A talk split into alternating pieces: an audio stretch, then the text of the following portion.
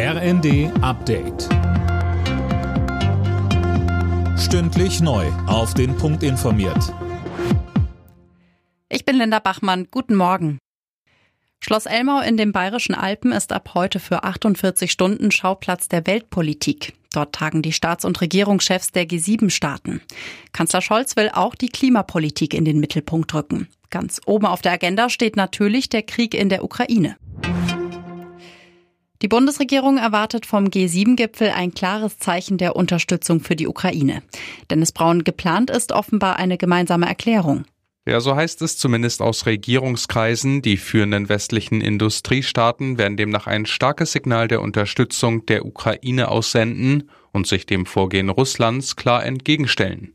Details etwa zu konkreten Maßnahmen sind vorab noch nicht bekannt.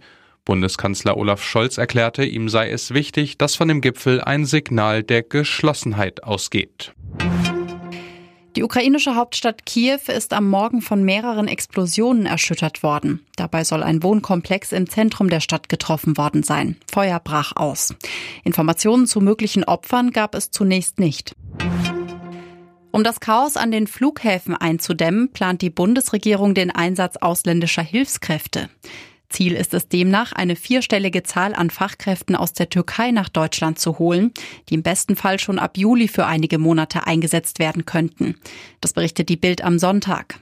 Laut Arbeitsminister Heil geht es dabei um befristete Anstellungen, bei denen jede Form von Sozialdumping und Ausbeutung ausgeschlossen werden soll.